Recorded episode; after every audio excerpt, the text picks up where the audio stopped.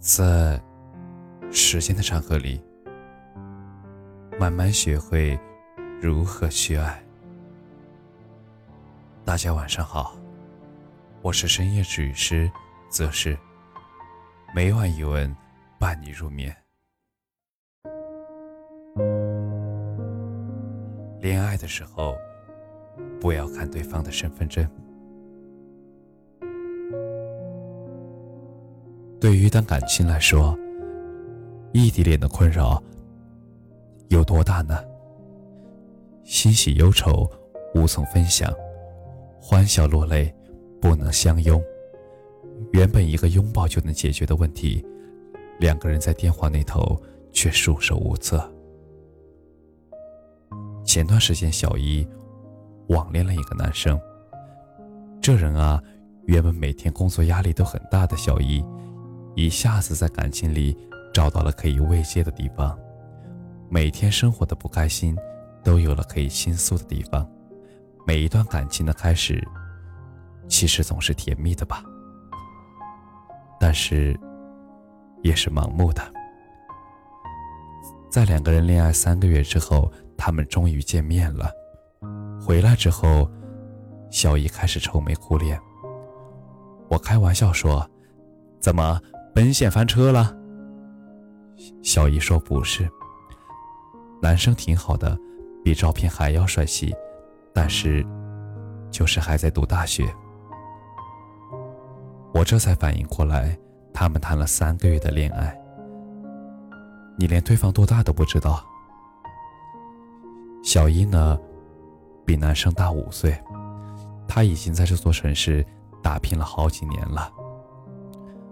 而男生还没有大学毕业，小姨一下子就陷入了纠结当中。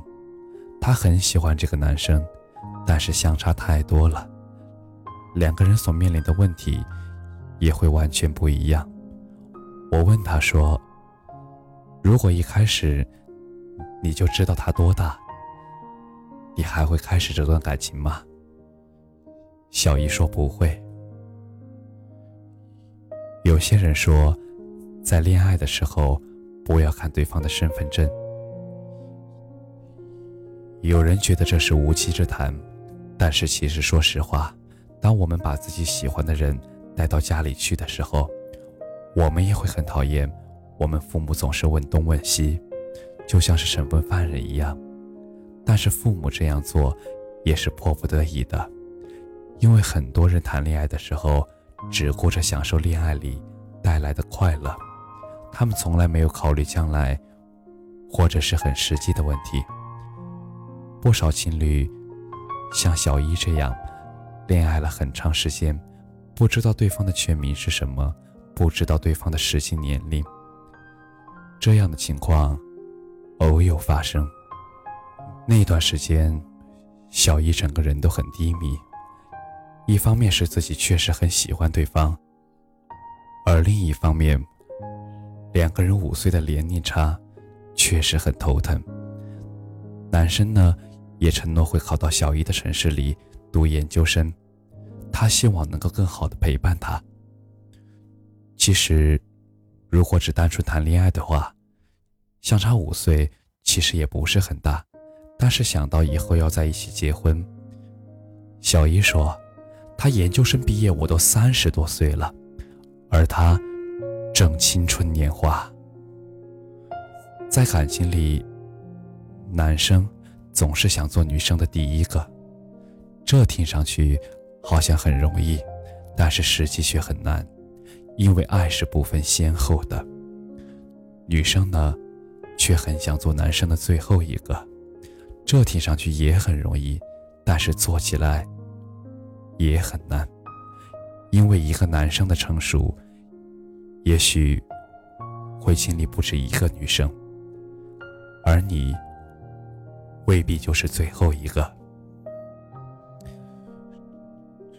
这就是很多女生的苦恼，尤其是像小一那样，女生呢比男生大很多的时候，前人栽树，后人乘凉，到头来。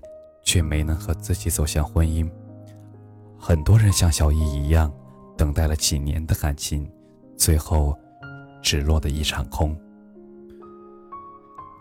那天晚上呢，和小姨聊到很晚。第二天上班，小姨又和没事人一样，按时吃饭，按时休息，朋友圈也不再活跃，她很少再发动态了。后来，过去了好久，小姨找到我，说收到了男生的一封信。小姨，时间过得真快啊，一晃眼，接近两年的时间过去了。我想，我们应该越来越近了。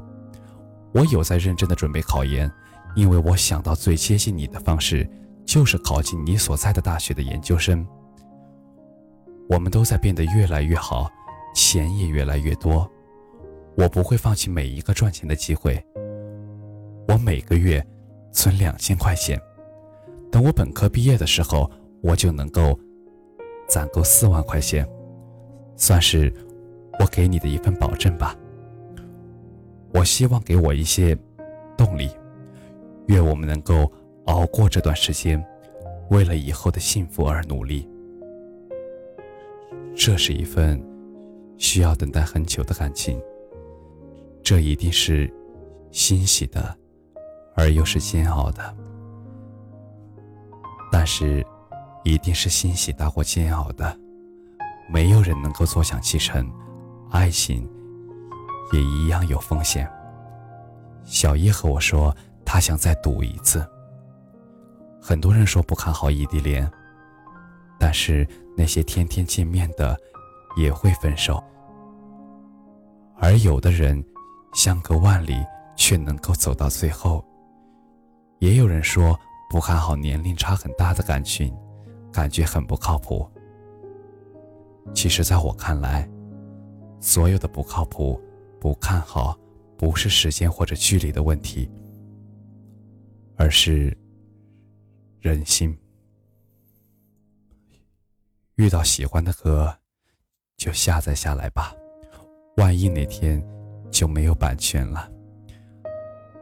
遇到喜欢的人，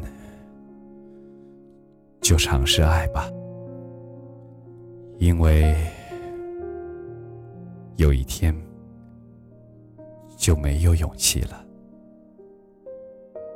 感谢你的收听，晚安。